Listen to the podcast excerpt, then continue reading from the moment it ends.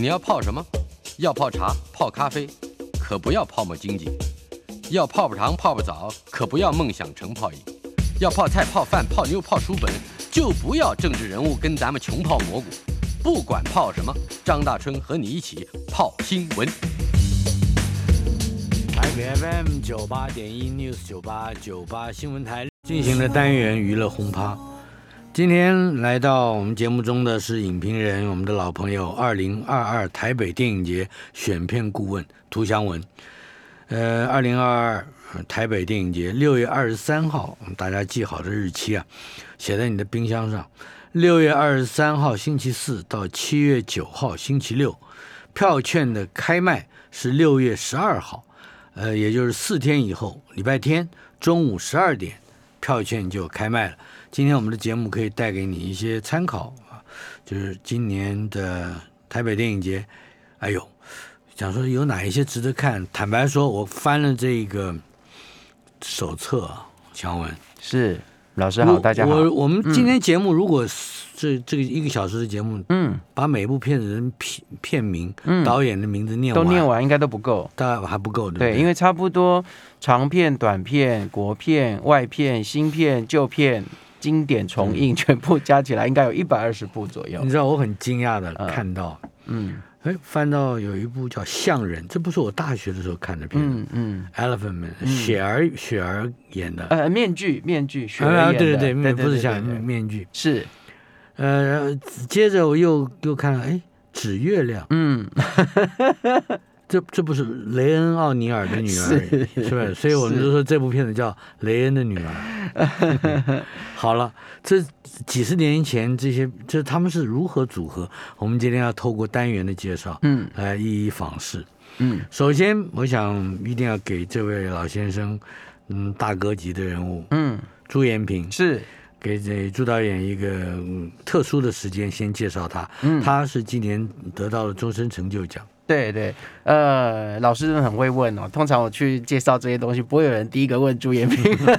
不，我太喜欢他了，真的有趣。这个今年呢，呃，因为台北电影节呢有一个奖叫做卓越贡献奖，我稍微解释一下下，它跟呃，比如说金马奖的终身成就奖，或是一般影展的终身成就奖不太一样的地方是说。呃，这个奖呢，所谓的卓越贡献，就比较不会像我们一般的感觉，就是一定是给非常非常资深的影人。当然，朱导很资深，我只是要举例说，比方说过去得奖的还包括焦雄平老师，嗯，呃，包括李幼鹦鹉鹌鹑，是，然后包括。放映周报就是甚至他颁给一个媒体嗯，所以这个奖是比其他的台湾的电影奖或是影展的呃的所谓的终身成就奖来灵活，他可能给年轻人，可能给一个团体，可能给一个组织，也可能颁给影评人哈。那今年呢，却大家都众望所归，颁给了朱延平导演。那我想呃他在台湾影坛的贡献，光拍片这件事我们就不多说了。我想跟我年纪差不多或者比我大像老师这样的很多的观众跟听众应该都。非常熟悉我们的年轻岁月，跟过去的所谓的商业电影，跟呃开心的很多的电影岁月，其实都有朱元平的回忆啊。呃，我们会把朱元平跟最早期可能跟许不了连接啊，是跟这个甚至更早，我们还会记得他拍过林青霞，拍过刘德华，拍过很多人。到后期的郝邵文、释小龙啊，一直到呃现在，后来他还拍周杰伦等等。所以其实这一块，我想就。我真的不用特别说啊，因为大家都知道，呃，在台湾长期以来可能比较被忽略，或是说稍微的比较被看清的这块一呃所谓的商业电影啊类型电影这一块，呃，朱元平导演非常长期在耕耘，尤其是喜剧片啊，那他有非常多的代表作，呃，照这个我们可能稍微老师也会有很多回应，待会可以再聊。那另外还有一个大家比较陌生的是，呃，最近几年，那么朱导比较没有那么密集的拍片，那么他做监制啊，那有帮助一些新导演。然后更重要的是，他在两岸之间穿梭，他担任这个呃呃台湾的电影基金会的董事长，还有带领这个导演协会。这个可能跟很多的听众观众比较不不了解，可是比方说，他们多年来办两岸影展。啊，把台湾的电影带到中国，把中国的电影带到台湾来展映，然后帮助金马奖啊，当然现在是断路的啦，但是在这两年之前，呃，金马奖呃跟这个两岸之间的一个交流，然后朱导演帮了非常非常多的忙，所以呃，我觉得这座奖不是不是只有给他作为导演、作为创作的这个部分，还包括了这可能八年、十年来，他身为一个资深的导演啊，呃，在这个不同的世代、不同的地区之间穿梭，像去年他都还会帮。导演工会办一个那种很棒的联谊餐会，是因为很多香港的电影人搬到台湾来住，然后他年底就会聚集这些香港的电影人跟台湾的电影人一起吃吃饭，希望促成他们合作。其实这个可能大家都不知道。是，哎。为什么今年嗯朱年平导演的代表作只放映《小丑》和《小丑和天鹅》是跟《抑郁》《抑郁》这两部呢？其实呃很重要很重要一个大的原因是，当然比较近年的可能大家都看过了，什么《功夫灌篮》这些，我们就不会再特别去花时间放这个。对，那旧的作品有一个非常严重的事是，呃，可能大家印象中，比如说哎，现在有国家影视厅中心啊，很多电影都有保留。但如果你认真去查，其实这个也是对朱导演非常残忍的地方。大家保留的都是可能你找侯导啦、找杨德昌啊、就找旅行啊，就很绝。哎，可能都保存的很好。那朱导演这些，大家感觉上，哎，这些电影以前都这么卖座，应该很容易就可以找到保存下来的东西。其实错了，反而这些大家觉得很卖座的电影，第一个好像在原来那种艺术的殿堂不会。特别的保存它，另外就是大家可能都知道，为什么现在要一直强调要数位修复，要留下来，是因为以前那个拷贝的胶卷，虽然你好好的保存它，它会可以一直都可以放拿出来放，可是就是因为以前没有那么多的经费，那么多的空间，什么可以保存，所以很多的电影以前只有胶卷，没了就没了。嗯，所以其实包括这一次，呃，我们想要多放几部，或者说多搜罗一些朱导演的电影，都发现。绝大部分的我们想到的、记得的那些卖座的影片都找不到素材，包括许不了的、许不了的很多片。所以像这次呃找到《小丑与天鹅》跟《抑郁》，一方面是我们让朱导自己开，他觉得他最满意的作品，他开了几部，那我们再从这几部当中。去找很不容易，还能够可以找到。哎，那这两部我们真的要谢谢国家影视厅中心，就是我们找到了呃残存的拷贝，然后像其中一部就是我们甚至还让它重新的，还没有修复，但是至少把它数位化，即使以后那个拷贝坏掉了，那个片子也还留着，还可以做数位修复。但是这次就非常难得，大家可以看到这两部朱导自己觉得很满意的作品，好，一部是《抑郁》是。他的人生当中，少数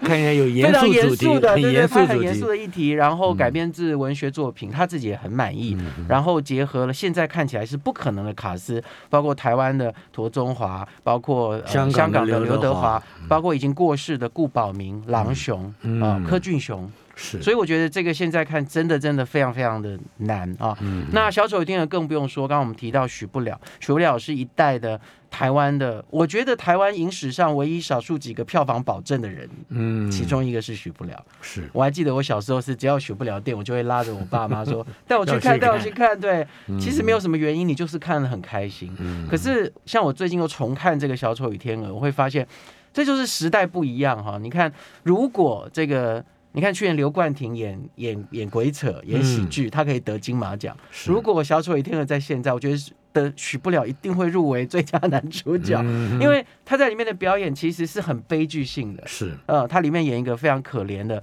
被瞧不起的一个小丑，那呃附庸在一个非常漂亮的美艳的歌舞女郎旁边，那他永远都是在歌舞女郎的前面当那个前面的表演者，然后被丢东西，然后就下台，然后歌舞女郎就开始出来脱衣服干嘛，然后。他又照顾着这个歌舞女郎，所以就是故事就是讲他跟甄秀珍之间的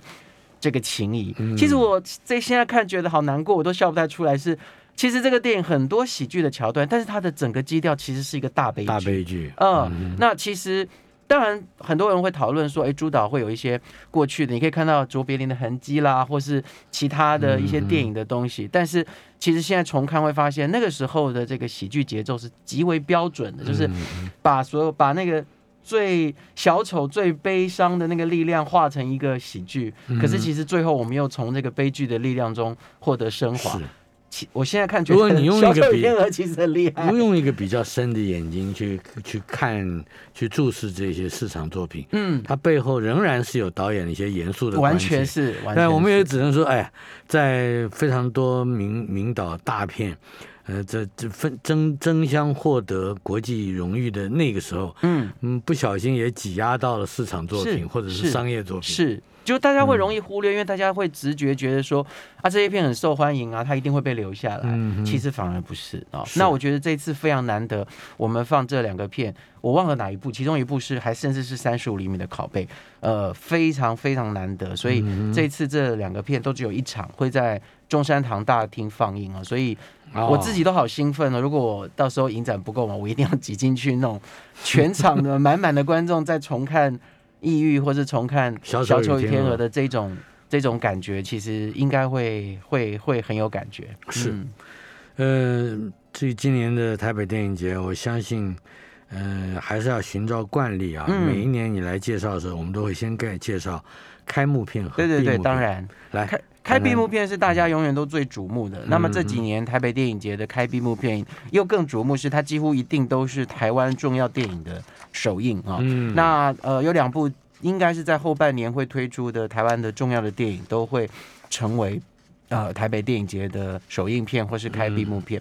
今年的开幕片呢，选中了这个呢是呃陈俊霖导演的新片，叫做《初恋慢半拍》。慢半拍。对，这个电影还蛮有意思的哈，我觉得它是一个在呃大家感觉呃呃，比如说台湾可能大量的恐怖片，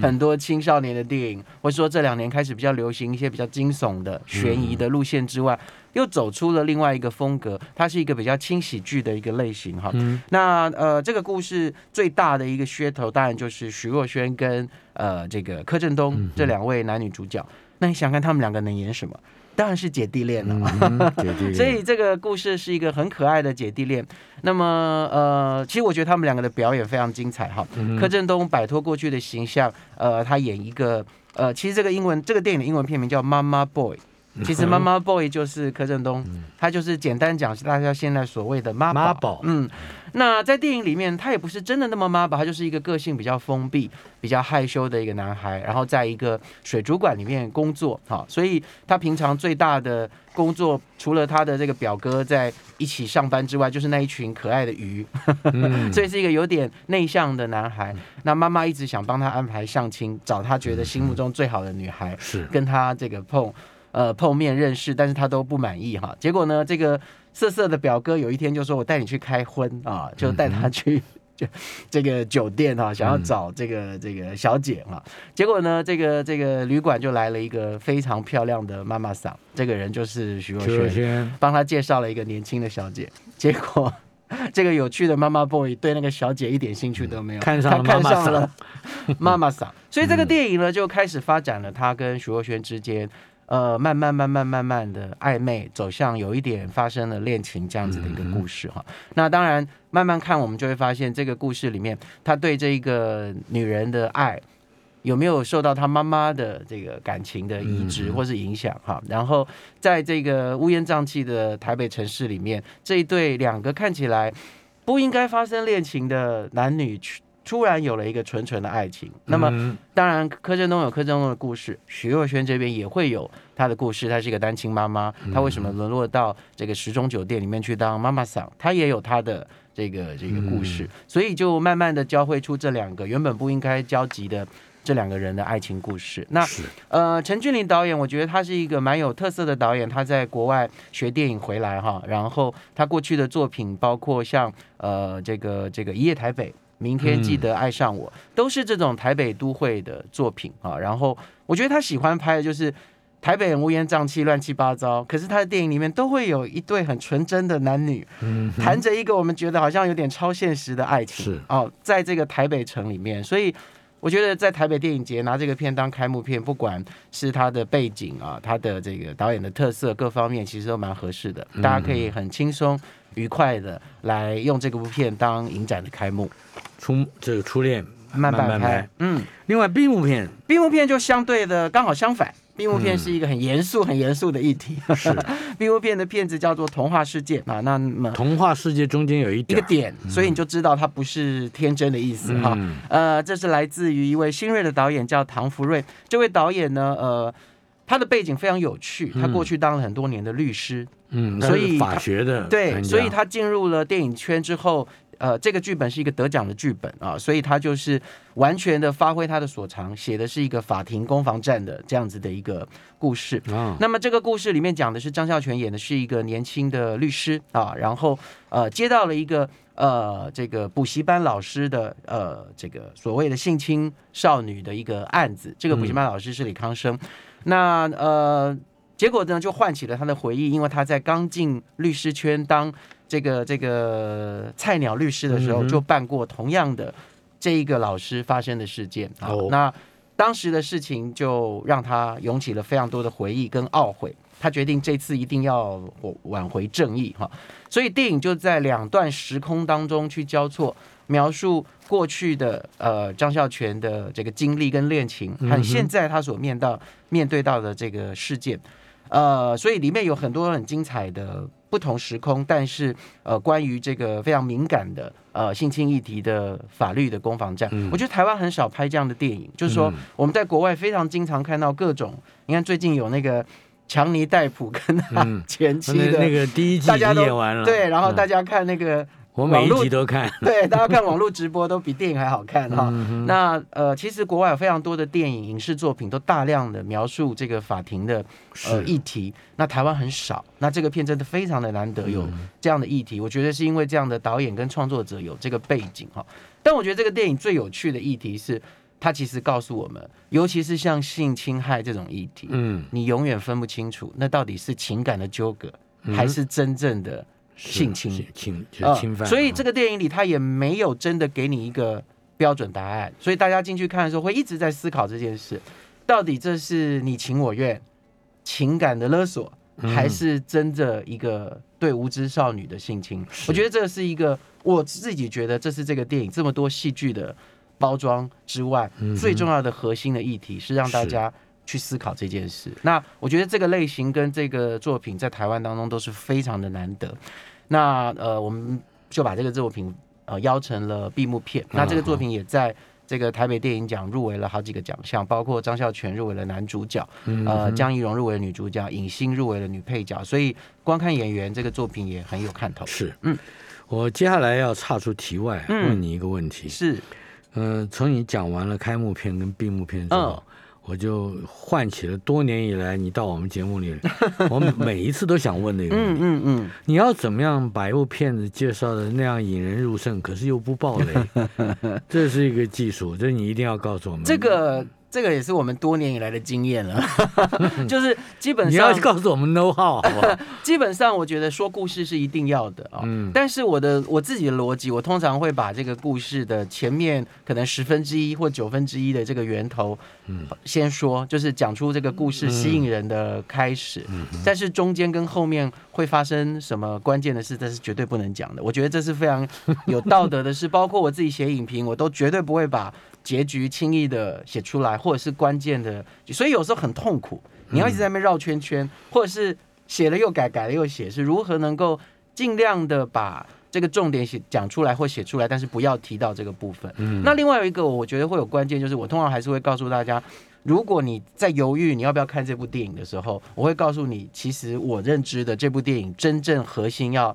讲的是什么主题，因为有的时候它的包装是这个样子，是，但是你看到最后是，比如说有的电影你会觉得它应该是喜剧，为什么进去看到后面一直在哭？那我就会觉得我可以先啊预示你一下，其实这个电影的背后，它可能是要讲一个什么样的议题。所以像包包括刚刚这两个片，一个看起来可能很轻巧，一个看起来可能很重。可是我觉得其实他们各自在不同的类型上面，不管是针对台湾的市场，或者是说他们导演背后想要讲的东西，其实都还是有一些些跟我们。只看剧情简介，或是只看呃这个预告片，呃意想不到的东西在背后。我觉得这个部分可能就是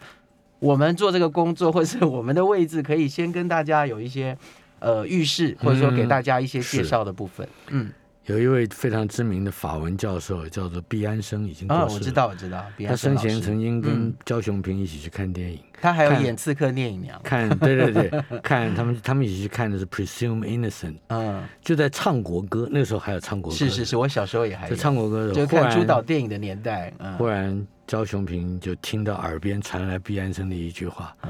：“It's his wife who did it。”嗯，这 这完全爆雷。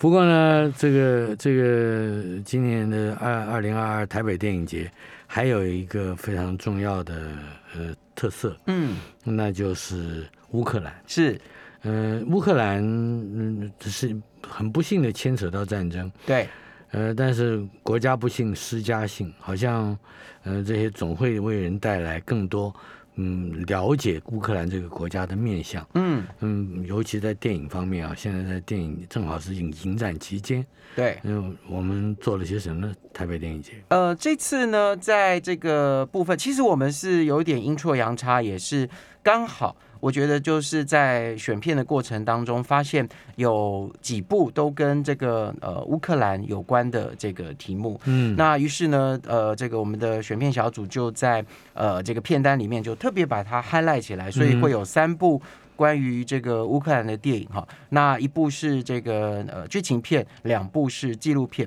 嗯事实上，这个乌克兰的呃这个战争哦，这个我想大家看了非常非常多的报道，我们不用花时间在这边嗯特别讲哈。但是就是它其实是一个千丝万缕的地理背景跟这个复杂的事情。那这次这两部纪录片就有。讲比较多这个呃长时间以来这两个地区人的这个这个纠葛跟冲突。嗯那那个剧情片的那一部呢，就呃叫做《噩梦的导引》，它就是真的在讲呃战争的事情。其实我们我们其实不知道这个战争其实零零星星已经持续了蛮长了，对所以其实这几年来乌克兰都一直有很多创作者在拍。跟这个有关的主题，嗯那在电影里面就真的讲一个医生被摄入这个战争的这个内容，非常的残忍。所以对这个议题有兴趣的观众可以把握机会看看这三部作品。娱乐轰趴单元，影评人也是二零二二台北电影节的选片顾问涂祥文在我们的现场。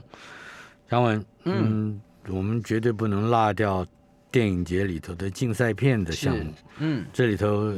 有很多片子，我们有两项竞赛。对，台北电影节的特色就是呃，一个大家知道的台北电影奖是所有台湾电影的一个竞赛哈。嗯，那另外一个是非常特色、更特色的一个单元，是它有一个国际新导演竞赛，这个是全台湾的影展中唯一一个剧情长片的国际竞赛哈。那每年会吸引非常多的国内外的新导演来角逐呃这个大奖，嗯。最重要是第一名的这个有很高的奖金。嗯有多少奖金？有差不多，我如果没有记错，好像是两万，接近两万美金的奖金，呃，哦，蛮多的。嗯，嗯，我记得有一年我以前做策展人的时候，那年得奖的这个首奖是一个韩裔的导演在乌兹别克好像啊拍的这个作品，然后他得奖的时候听到那个奖金念出来的英文，他傻了，嗯哼，他说这个奖金比我拍片的预算成本还要多，嗯哼。很开心的。嗯我们来先谈谈这一届比较热热议的片子。嗯，呃，最佳剧情长片嗯有《月老》《咒》，呃，《美国女孩》《童话啊、世界》，《童话世界》我们刚才就是刚刚的讲闭幕片，还有《对，该死的阿修罗》。嗯，其中《月老》《咒》《美国女孩》哎，《该死的阿修罗》都已经在上映过了，呃对，上映了，而且都已经嗯、好像经过非常多的讨论。是。嗯，只有《童话世界》还是新片新面孔哈。谈谈这里面的，我想我们先谈《咒》好吧？好啊，我觉得其实今年的剧情长片有稍微就是，如果大家这个也不用，就其实这个部分我先解释一下，这个台北电影奖的部分跟我们选片组完全没有关系，这些是由专业的评审选出来的哈，所以到时候大家其实可以上台北电影节的官网去看到这些评审的名单。那呃，所以评审决定的，我们不能够，我们没有办法影响他们的选出来的入围的成果。但我觉得这个入围的成绩或者说这个片单可以稍微反映出一些台湾电影的这个状况哈。嗯，那呃，其实我觉得这个今年的普遍的这个片单跟去年底的金马奖有一些重叠啊。嗯然后另外一部分就是同样的问题，就是我觉得。呃，以这个电影的竞赛跟艺术成就来看，稍微比较弱一点啊。那这个我们在去年谈金马奖的时候也有聊到，我觉得这个一部分是跟台湾电影的转型也有点关系，就是说现在大家又稍微的比较回来重视比较类型化的作品啊，尤其是这一批年轻的新一代的导演，所以我觉得当他们比较努力的想要跟观众接近的时候，就会尝试各种的类型哈。那呃。在这种电影节的比赛当中，过度类型化的电影不见得吃吃香啊，就是有的时候会被认为它太讨好观众啊，或者是说它在这个艺术成就上没有一定及到同样的高度，那这个是见仁见智的啦。这个有点像回到我们刚刚谈朱延平，或是我们谈奥斯卡一样 啊，就是说。常常有一些奥斯卡的最佳影片，他也很卖座啊。所以还有还有台湾的，不管是文学奖，或者是甚至包括美术啊什么的，嗯嗯，当然包电影也在内，嗯，呃，戏剧啊什么的，它都会有一种。人道领先是是是是是是是。的评评审的机制，是。就好像是在它是个心理机制，嗯，也就是说，如果我一定要讲严肃的议题，或者一定要讲人性里面的什么呢？其实这个很有趣，这个跟之前我们在讨论今年的坎城影展五月刚公布的啊，这个也是有类似的事情，就是说可能最受欢迎或者说最受大家喜爱的是一部情感丰沛的电影。但可能最后得奖的还是一个议题上面比较大、比较严肃，或者说他很认真的讨论某一种中产阶级啊什么的。political correct。对对对对，所以有的时候我觉得这个好玩是好玩，在我常常在说哈，我们一般看电影的时候很轻松，我可以完全用我的心或者我的感受去感觉。可是当你被赋予一个评审的位置的时候，你坐到那个位置，你就会还是会有这个压力。哎，你好像觉得你不一样了，而且你会有一个压力，觉得好像。我在选这些奖，突然间变成一个好人，也不一定。我觉得应该是说，会突然间觉得我给了这个奖，或者是说我在决定这些事情，好像会影响些什么，所以会给予自己比较大的压力。因为我也做过评审，我完全可以理解，有的时候会进入这样的状态哈。那就今年的入围作品来说，我觉得就稍微可以反映出台湾电影现在的这个状况。比方说，这五部电影里面有两部是这两年台湾的票房冠军，至少到目前为止是的，而且是。票房破亿的，甚至都不止一亿的。月老对，一个是月老，一个是咒，两个片。月老是去年的台湾的票房的冠军，延续到今年。咒是今年到现在为止的台湾的票房新片的这个冠军啊。如果后半年没有别的电影再追上来的话，它应该就是二零二二年的票房冠军。我听过不止一个人说，而且年龄都不不都不同，嗯，都说这是他们看过最恐怖的一部电影。呃，所以我觉得。我们先不用管你喜不喜欢这个作品哈，那证明就是说，其实在这个电影奖里面，现在在台湾电影的市场这样的状况，它其实也会在这个部分去反映这样的成绩。也就是说，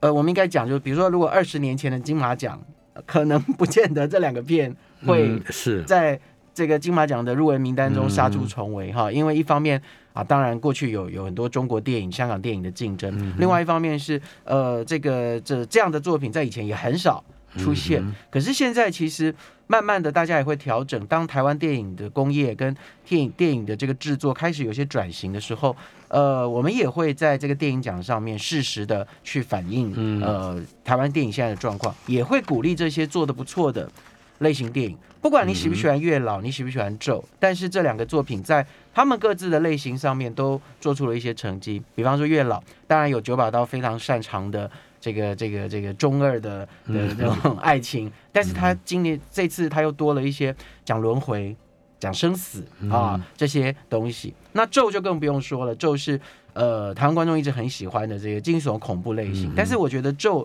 抓到了一个台湾观众喜欢，就是。就是台湾观众不只是喜欢看，他还喜欢跟他的生活有一些连接。嗯，那咒就是从我们理解的这种民俗传说、呃民间信仰当中去抓这种东西。当然里面它东西都是编的啦，可是他编的 有声有色，就很像民俗。其实我看这个电影就很有趣，是 我很喜欢看恐怖片，但是我不怕，因为我自己会有一块理性告诉我知道这个是假的，可是我又非常 enjoy 被吓的那个感觉。看咒的时候，我就有这种快感，就是呃，他其实一直一直让我觉得很恐怖，但是那个恐怖不是真的像鬼出来吓你的恐怖，是一种毛骨悚然的，因为他一直在讲传统信仰的那种会有念咒，然后你就会被诅咒，你会怎么样？然后发生什么恐怖的事？而且这个事可能世世代代的不断的下去。可是我又一直不断的提醒自己，或是甚至要找茬说，哎，他这里有拍的有点什么问题，那里有什么问题？因为这是假的，这是假的。所以我自己看这个电影的过程中，我是非常有快感，就是我要在这种理性跟非理性当中不断的悠游。可是我觉得大部分的观众为什么他票房这么成功？就像刚刚老师说，我觉得大部分观众是非常投入的，嗯，他们非常 enjoy 这种。很接近你的生活跟民俗的，因为他用了很多，我们可能都会听到很多民俗传说，或者说以前我不知道小时候大家有没有看过台视有个综艺节目叫《玫瑰之夜》，以前我们好喜欢，每次十点礼拜六晚上十点就要去看。主持。对，因为他们有一段时间就会讲很多人来讲真实的恐怖的故事，我觉得这个电影会给人这个感觉，说这个东西就是好像他在旁边听到。很多街头巷里的人在传颂的恐怖的传说。嗯，另外还有一个很重要的项目，最佳导演。嗯，这一次入围的包括《九把刀》，包括《咒》的柯梦荣，《美国女孩》的阮凤仪，还有《修行》的钱翔，《该死的阿修罗》的娄烟。嗯，都不是这个进我们在最佳导演这个栏目下面常常看到的名字。我觉得很有趣，是这就是一个世代的的的明显哈。如果我们要看这五个入围的里面。居然九把刀好像变最资深的了，但是我想在很多的在主导或者这些导演的心目中，九把刀还是小朋友，就是他不是说真的小朋友，而是说他们还是觉得九九把刀好像还是很年轻、很新的导演。但是在这五个入围名单当中，钱翔不算了，因为钱翔以前是摄影师，他是这几年才开始拍电影哈，做导演的资历可能九把刀。娄艺安都算是比较资深的，但是你真的看他们，他们也不过拍三四部片而已，钱翔也就是两三部，对，两部片而已。所以我觉得这个名单就是看出来，就是已经完全的的世代往下了，就是说这些导演可能都是甚至三十岁、四十岁啊，已经没有五十岁以上的的导演了。所以很明显的，台湾现在真正在。大量拍片的已经落到了这个时代，甚至还有二十几岁，因为台北电影节里入围有非常多的动画、是短片、纪录片，甚至那些导演都是在三十岁以下都有的啊，所以我觉得这个也是相对而言可以看到，呃，台北电影节反映出来的东西，呃，会更新啊，更跟这个台湾现在的呃真正的市场跟真正的电影工业看到的这个回应在这个里面。嗯嗯，一分钟的时间，我们谈谈男女主角啊。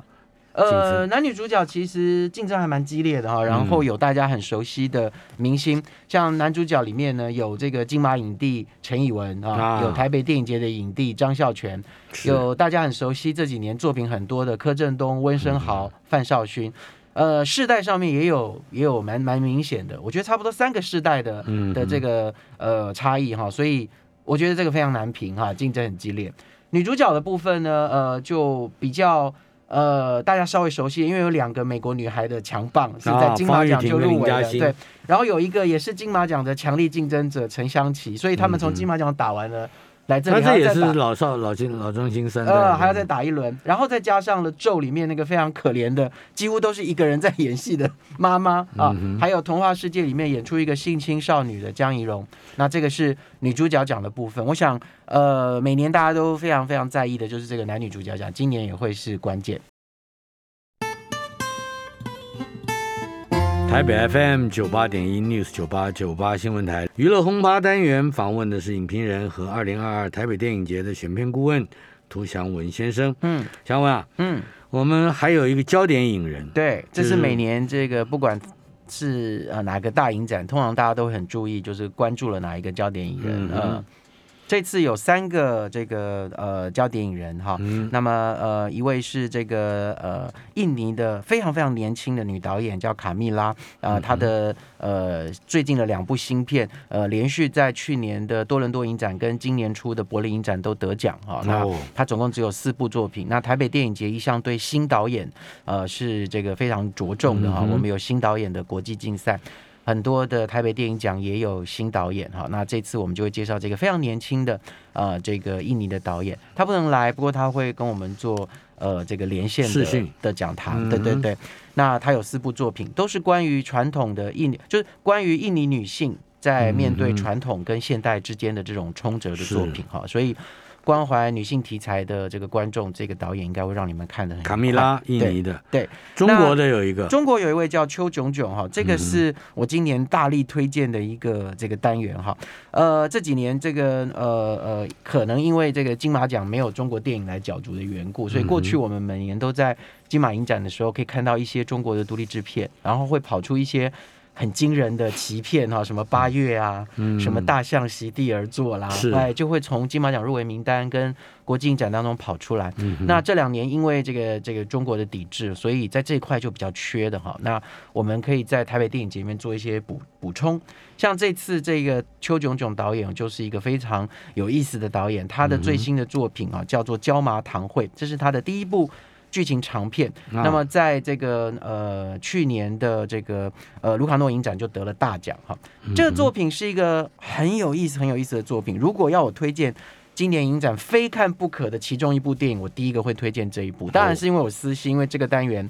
的所有的电影我都看了哈。椒麻那堂会，呃，对这个片子，这个片子真的太有趣了哈。嗯这个我先讲一下这个导演的背景，这个导演非常好玩，他是四川人啊，然后呃很年轻哈，那一九七七年出生。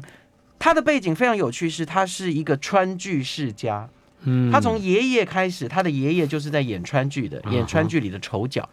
那非常的有名啊。那么，所以他他们家就是那种全家都非常 dramatic，就是戏剧世家。嗯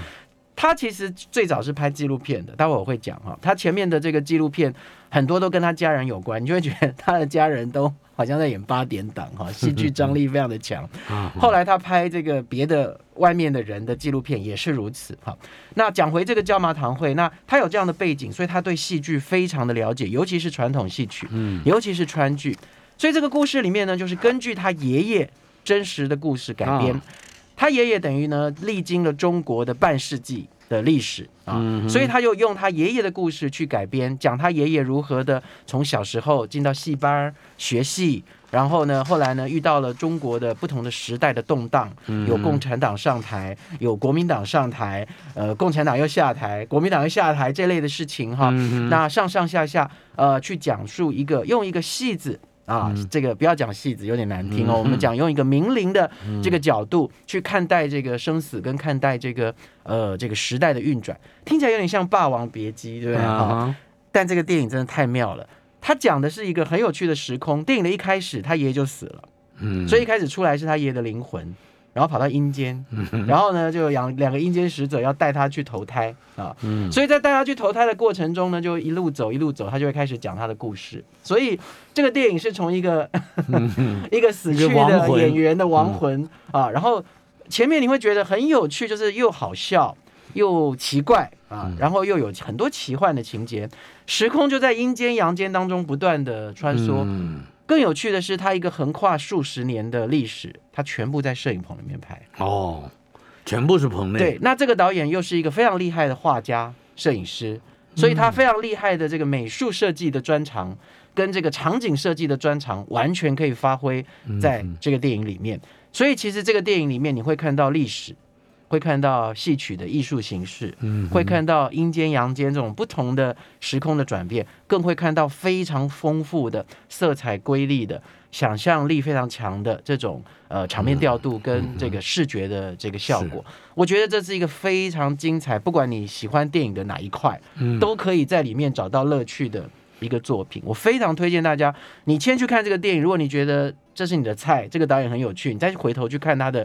这个纪录片，你就会觉得、哇，这个导演真是。我给他定了一个题目，叫做“人生就是戏”。他的电影里充满了各种关于戏剧的元素跟张力，不管在剧情片或呃这个纪录片里面，那是一个非常有趣的这个导演。那我觉得很难得，呃，这个可以看到他完整的作品。然后这次我们还把他因为椒芒堂堂会画的非常多的画的手稿，就是哦，设计这个电影手稿展，会来做展览。是所以我看到大家了这个信息，不知道什么意思。对，所以大家就是可以去中山堂看完椒麻堂会，然后到楼上去看免费的这个邱炯炯的这个手稿的展览，我觉得是。是一个很棒、很有趣，然后 CP 值很高的，你买一张票可以你不要忘记啊看很，多东西。黑泽明、嗯，胡金铨都是做美工景片，没错，所以这些会美术的、会懂懂得绘画的导演，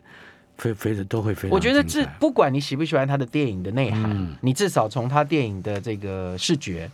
电影语言当中，都会看到非常多才华跟丰富的乐趣。好嗯。在节目开始的时候，我问了你那个面具跟纸月亮是，他们是怎么来的？对，会怎么我我会很惊讶，嗯，正好都是在隔个一两年的电影，我一一一，也就是当年看的时候，就是嗯连着看的。对，其实最主要是因为我们这次这个呃做了这个导演的呃这个专题，就是说、嗯呃这位呃已经在应该是在去年哈、过世的呃这个导演哈。嗯那呃，就是这次我们呃刚刚老师提到的这个呃纸月亮面具，还有大家非常熟的一部老片叫《最后一场电影》。啊，啊对，的最后一这个场电影，对对对的，呃，这位呃大导演哈，他叫做 Peter 呃彼彼得波丹诺维兹好不好怕我把他的波丹诺维奇错对对对对对。那么他是我们简单的讲一下他的背景哦，大概就是嗯。在七零年代的时候，所谓的好莱坞的新电影。那现在大家最常讲的那段时期的这些大导演，就是比方说像科波拉、史皮伯啊、嗯哼。史克西斯啊，是。那么其实呃，这个波登波登诺维奇也是在这个时候出来的一批导演。嗯。那那个时候他最有名的这些作品，就是包括老师刚刚讲的，像呃指月亮啊，嗯。讲的是这个面部有有有有有残缺啊的小孩子，对对对对对，跟妈妈之间的这个情谊的故事。另外呢，还有就是像我们刚刚讲的这个指月亮，还有嗯。最后一场电影，其实他那个时候密集的以这几部作品在好莱坞就非常的受欢迎。嗯那么呃，但是后来他的作品就没有像史呃史克西斯或是这个他们延续的这么多，所以他就是比较集中在七零跟八零年代这段时间有一个有一段非常出色的作品，对对对对。那后来他也有去拍纪录片哈，也有拍其他的比较商业的不同的类型的电影，嗯就比较被忽略了。那去年他过世了，所以我们就趁着他过世之后就做了这个专题。那么这次会放他的呃生涯当中五部很重要的这个作品哈，那包括老师刚刚提到的这几部，另外还有台湾观众比较陌生的，他最早期的电影叫《末路狙击》啊，还有另外一部叫《圣人皮条客》。末路狙击打是那个狙击手的那个，呃对对对那，sniper，嗯，那其实总之就是，我觉得这次比较难得是，呃，这位非常资深的导演在台湾是比较被忽略的哈。那我们常常也都是这样讲，很残忍啦，就常常等到人家过世了以后，我们才有一个 timing，或者是有有一个刚好的一个契机，可以帮他回溯一下。对对对，那这次也是在非常难得可以找到的片目跟拷贝当中，我们挑了这五部作品，那会在这个台北电影节里面映演，然后甚至有好几部应该是数位修复的。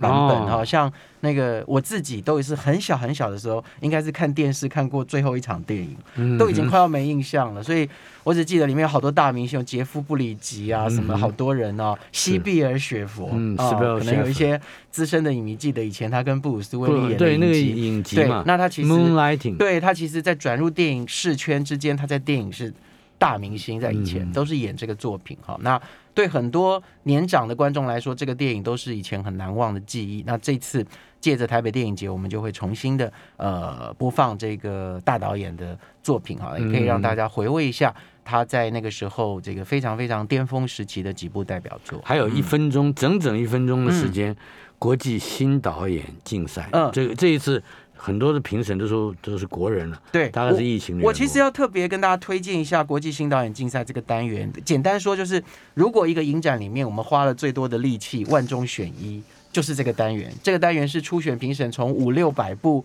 电影当中一直筛、一直筛，一层一层的筛，筛到最后十二部，有十部外片跟两部台湾片。嗯那两部台湾片，一部是大家熟悉的《美国女孩》，另外一部是会在这里世界首映的叫《小兰》。那么这个单元就有，我简单的说，这个单元大概就是这一年多以来全世界最厉害的新导演的作品，所以我觉得在里面可以看到各种。年轻人现在关怀的当代的议题、啊，那详细的片目跟故事的内容，其实大家可以去上网呃搜寻一下这个台北电影节，可以下载电子的这个这个手册，里面就有非常哎我多仔细特别要的嘉奖一下，而且是要非常崇拜的嘉奖一下。嗯。台北电影节的这个这个手册做的非常详尽。嗯。呃，除了字很小啊之外是对我的眼睛不是太友善。我也但是，我有跟他们说要考虑我们这些老人现在要不，字他他现在就是让让但是字那个 看看得到的人才但是字如果太大，讯息又不能这么丰富，哎。